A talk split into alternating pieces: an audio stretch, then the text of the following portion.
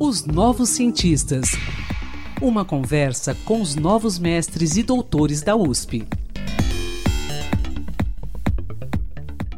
Olá, ouvintes da Rádio USP. Muito bom dia. Estamos começando mais um podcast Os Novos Cientistas. Hoje eu quero apresentar ao nosso ouvinte um escritor russo ainda pouco conhecido no Brasil. Nascido em 1929 na aldeia de Sirotsky, na Sibéria, na então União Soviética, o escritor, diretor, ator, cenarista e roteirista Vassili Makaravich Shukshin foi extremamente produtivo durante os 16 anos nos quais se dedicou às belas letras e ao audiovisual, período interrompido repentinamente por sua morte em 1974. Mas quem de fato irá nos apresentar Shukshin é a pesquisadora Diana Soares Cardoso, que estudou a produção do escritor como contista em sua dissertação de mestrado apresentada na Faculdade de Filosofia, Letras e Ciências Humanas da USP.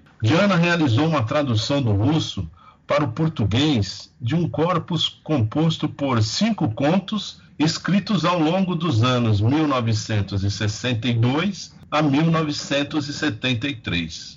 Diana, seja bem-vinda aos Novos Cientistas. Um bom dia para você. Oi, Antônio, bom dia. Bom dia a todos os ouvintes e muito obrigada pela oportunidade de falar da minha pesquisa aqui no podcast. Bom, Diana, em primeiro lugar, conte-nos como surgiu esse seu interesse por esse escritor. Há tempos que você estuda a cultura russa? E uma outra questão simples: minha pronúncia está correta? Shukshin. Uhum, Shukshin, certinho. Bom, a cultura russa sempre foi alvo do meu interesse, principalmente no que tange à literatura. Antes mesmo do bacharel, eu já me interessava bastante pela literatura russa, já gostava de ler os clássicos, mas um estudo mais acurado mesmo sobre a literatura e principalmente sobre o idioma eu comecei no bacharel em letras pela Universidade de São Paulo e não parei mais. Até hoje é, eu estudo a língua, acho que isso é um estudo que eu vou levar para a vida inteira. E o meu interesse no Xuxim especificamente, nasceu por vias mais indiretas. Né? Durante o bacharel, eu notei que a literatura produzida na União Soviética é pouco estudada no Brasil, e eu comecei a ler mais sobre esse período, sobre os movimentos artísticos que tiveram lugar na União Soviética, uh, fui descobrindo novos autores, né, que para mim eram novos, e conheci a obra do Xuxim, que também me foi sugerida pela minha orientadora de mestrado, a professora Maria de Fátima Bianchi, que por sua vez foi sugerida a ela pelo professor Boris Schneiderman, que é um tradutor muito conhecido, estudioso da língua russa, que faleceu há pouquinho tempo, há dois anos atrás, e é parte, fez parte também da, da nossa faculdade, né, da Universidade de São Paulo. Bom, eu quero saber agora é, o seguinte: informar para o nosso ouvinte quais são os escritores russos mais conhecidos e difundidos, e difundidos no Brasil e o que difere o Shukshin desses autores? Bom, quando a gente fala de literatura russa no Brasil, tem alguns nomes que já vêm assim à nossa cabeça, né? Mesmo se o leitor não for um leitor especializado, um estudioso da literatura russa, mas quem já leu a literatura russa acabou encontrando aí pelo meio do caminho o, o Tolstói, Gogol, Pushkin, um, Chekhov e outros escritores que vão fazer parte da era de ouro, né, da literatura russa, que vai que tem início ali no, no período imperial, né, quando a Rússia ainda era uma monarquia, até o final do Império. Depois vai haver uma segunda leva de escritores, que são bem conhecidos também, da Rússia pós-revolucionária, chamada Era de Prata, né, que vai abarcar autores como Mayakovsky, Anna Akhmatova, é, Boris Pasternak, que foi o Nobel de Literatura de 58, né, ele escreveu o Doutor Vago, e aí acaba um pouco esses, uh, esse cânone, né? não que acaba o cânone, mas depois deles a gente não tem, não conhece mais muitos nomes, né? Principalmente que escreveram ali na época do Stalin e na Rússia, na, na União Soviética pós-stalinista. Né, da qual faz parte o Shukshin, que começa a escrever em 58, né, o Stalin falece em 53, e só então o fato dele fazer parte desse recorte temporal, por ele ser o escritor da União Soviética, já o difere desses outros autores né, que vão que, que vão ficar aí na sua produção mais ou menos até a década de 30. Além disso, a linguagem do Xuxin, ela é um diferencial da obra dele, é uma linguagem muito mais solta, muito mais coloquial. Quando a gente ouve as personagens falando, parece que a gente está ouvindo mesmo uma pessoa falar. E é preciso lembrar que Xuxin é um homem do cinema, então a vivacidade, a importância que ele dá à linguagem também vem desse arcabouço teórico que ele tem como um, uma formação em cinematografia. Então esse já é um outro diferencial do Xuxin quando a gente pensa, quando a gente compara a obra dele com a desses escritores que são mais difundidos no Brasil. Tá certo, Diana. Agora eu quero que você nos diga o seguinte: essa leitura do Shukshin, o que, que ela vai poder trazer de novo ao leitor brasileiro? Bom, de maneira geral, entrando em contato com a obra do Shukshin, o leitor vai conhecer a obra de um autor soviético, né, soviético pós-Stalin, né, um homem que nasceu no campo, Shukshin, ele vem da aldeia, né, as, as narrativas que ele escreve, a maioria se passam na aldeia, né, ele traz à tona histórias nas quais as personagens são pessoas comuns, são trabalhadores, são camponeses, são idosos, né, que enfrentam durante a sua vida as dificuldades e os prazeres do seu tempo. Então, a burocracia soviética, as novas descobertas científicas, e de maneira mais específica, quando a gente pensa na fruição mesmo, né? Eu tenho para mim que a arte ela é mesmo fruição estética. É, o leitor vai poder entrar em contato com um novo estilo, uma nova estilo, um novo estilo de linguagem que é muito mais solto, muito mais coloquial, com contos que são anedóticos, né? os textos do Chico são engraçados, eu traduzindo eu ri a beça. E uhum. conhecer personagens que, apesar de serem personagens comuns, trabalhadores, idosos, enfim, eles têm uma mentalidade que é muito incomum. Eles são espontâneos, eles são impulsivos, uh, eles tomam atitudes, decisões que às vezes a gente não compreende, são ilógicas né? São personagens excêntricas, esquisitas. Então, a leitura do Xuxin vai fazer com que o leitor entre em contato também com essa nova galeria de personagens, de heróis muito esquisitos, né? Pessoas comuns com uma mentalidade incomum. Correto. E eu queria saber também o seguinte: além do seu trabalho, existem outras traduções desse autor para o português? E vou emendar uma outra aqui. Eu quero saber se ele já é bastante conhecido, consagrado na Europa, Estados Unidos e outras partes do mundo. Uh, sim, o Xuxin ele já foi traduzido para muitos idiomas. A gente consegue encontrar a obra dele, por exemplo, traduzida para o inglês, para o alemão, uh, para o árabe, para o vietnamita, para o sérvio, polonês, para o tcheco, enfim, vários idiomas.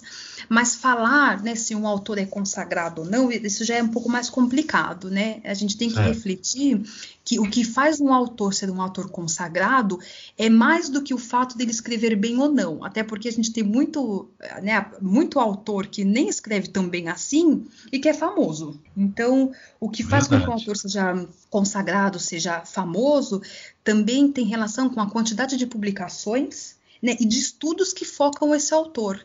Então, a partir do momento que a literatura soviética ela não é muito estudada, automaticamente todos os autores que vão fazer parte desse escopo, desse recorte, também não vão ser tão conhecidos e tão populares, né? Então, eu espero que no futuro e, e que a minha pesquisa contribua também para que a obra do Shukshin seja difundida no Brasil e que ele se torne também parte aí do cânone de literatura russa e seja uma, uma, um escritor mais consagrado também. Bom, mas com relação ao português, é, há outras traduções dele para o português? Da tem, obra dele? Tem só um conto dele que foi traduzido para o português, que saiu na antologia do conto russo, foi publicada pela editora 34, que é o conto Dali Coração, que inclusive quem traduziu foi a minha orientadora, a professora Maria de Fátima Bianchi. Fora esse conto, não tem mais nada dele traduzido. E o Xuxin Vida escreveu mais de 100 contos. Então, assim, a gente não tem praticamente nada dele traduzido, só esse conto e a minha dissertação agora que traz a tradução de outros cinco contos, então todos inéditos em português. É, e como é que foi que como é que foi uh, trabalhar nessa pesquisa? Como é que você realizou? Quanto tempo demorou? Bom, a pesquisa levou dois anos e meio para ser feita. Né? A, a tradução então foi feita toda direto do russo para o português. Aliás, isso é algo que por isso que a literatura no, russa no Brasil tem ficado mais famosa, mais popular. Né? Hoje em dia existe um cuidado editorial muito maior de traduções feitas diretamente. E a pesquisa em si foi feita com um, um, um cuidado de tentar sempre tocar as fontes. Então, durante a pesquisa, eu fui atrás, por exemplo, dos textos, das leis, dos decretos que o partido publicou. Uh, dos diários do Xuxin, da, de textos de crítica literária publicadas na época, por exemplo. E eu não posso reclamar o fato de traduzir e pesquisar um autor que é mais contemporâneo, fez com que eu tivesse acesso a muito material. Tem muita coisa do Xuxin, tem entrevistas que ele deu, textos em que ele fala da própria obra, do próprio estilo. Então, o meu foco foi, de fato, é, entrar em contato com a obra dele e com a pessoa do Xuxin mesmo. Então, em todos os momentos que me foi possível, eu dei a palavra a ele, para que ele mesmo falasse do trabalho dele, como ele produzia, do estilo que ele tinha. Então, a pesquisa foi feita principalmente tendo esse direcionamento de tocar as fontes e que ele mesmo tivesse a chance de se apresentar. Eu não posso reclamar, eu tive material aberto para estudar, para pesquisar sobre ele. Inclusive, dá para vê-lo né, atuando nos filmes. É, eu me sinto já um, meio íntima né, do Xuxin. E esse material, como é que você teve acesso a esse material? Muita coisa está na internet. Outras, outras fontes, por exemplo, é, durante a minha pesquisa de mestrado, eu fui para a Rússia, fiquei um semestre lá, então, eu fui, por exemplo, numa organização que se chama Organização Memorial, em que eles guardam documentos, por exemplo, de pessoas que foram perseguidas na União Soviética. O pai do Shukshin, ele foi preso e foi executado ele foi considerado um contra-revolucionário, então eu achei documentos sobre isso, né? E há muita coisa que o próprio Shukshin escreveu também, entrevistas que ele deu. Então muita coisa está na internet e muita coisa eu achei também estando na Rússia, nas bibliotecas estatais, eu tive acesso aos jornais, às revistas que foram publicadas na época com entrevistas sobre ele, com artigos sobre literatura foi mesmo ir à fonte. Muita coisa tem na internet, mas muita coisa eu tive que ir na biblioteca, ir nas organizações, em ONGs, para buscar informações, principalmente no que diz respeito a documentos. Bom, e você acabou de dizer que ele era, assim, ele tinha uma posição, é, como você disse, é, é contra-revolucionário. Não ele, né, mas o pai dele foi acusado uh, de estar envolvido em atividades contra-revolucionárias mas assim, isso na época do Stalin é muito complicado a gente ter certeza, portanto que depois que o Stalin faleceu em 53, vai começar na Rússia a reabilitação de muitas dessas pessoas que foram executadas. E o pai dele foi uma dessas pessoas reabilitadas, né, que o, um tribunal percebeu que não havia provas suficientes para que ele tivesse sido acusado e aí meio que reabilitaram, como se ele voltasse a ser um cidadão soviético, uma reabilitação pós-morte. Então, e o Shukshin mesmo ele não apresenta durante a vida dele, não tem documentos em que ele fale mal do partido, em que ele se coloque contra, até porque é um período em que falar mal do partido pode fazer com que você vá parar aí num campo de trabalhos forçados. Então, ele não tem uma, uma posição contra o partido. Diana, muito obrigado pela sua participação aqui nos Novos Cientistas. É uma participação muito importante. É muito legal a gente ver essa grande amplitude de estudos e pesquisas que existem aqui na Universidade de São Paulo. Parabéns pelo seu trabalho e espero que você, quando der continuidade ao doutorado, é isso que vai acontecer ou não? Provavelmente. Estaremos aqui à disposição, tá bom? Muito obrigada, Antônio, e muito obrigada aos ouvintes também. Eu espero que em breve todo mundo possa ler do Xuxin, vale a pena. A literatura dele é muito interessante. Obrigado, Diana. Um bom dia para você. Bom dia, obrigada. Pesquisador, se você quiser falar sobre seu estudo, sua pesquisa, envie-nos um e-mail para ouvinte.usp.br. Em quinta-feira que vem haverá mais um podcast da série Os Novos Cientistas. Até lá. Pesquisas e inovações.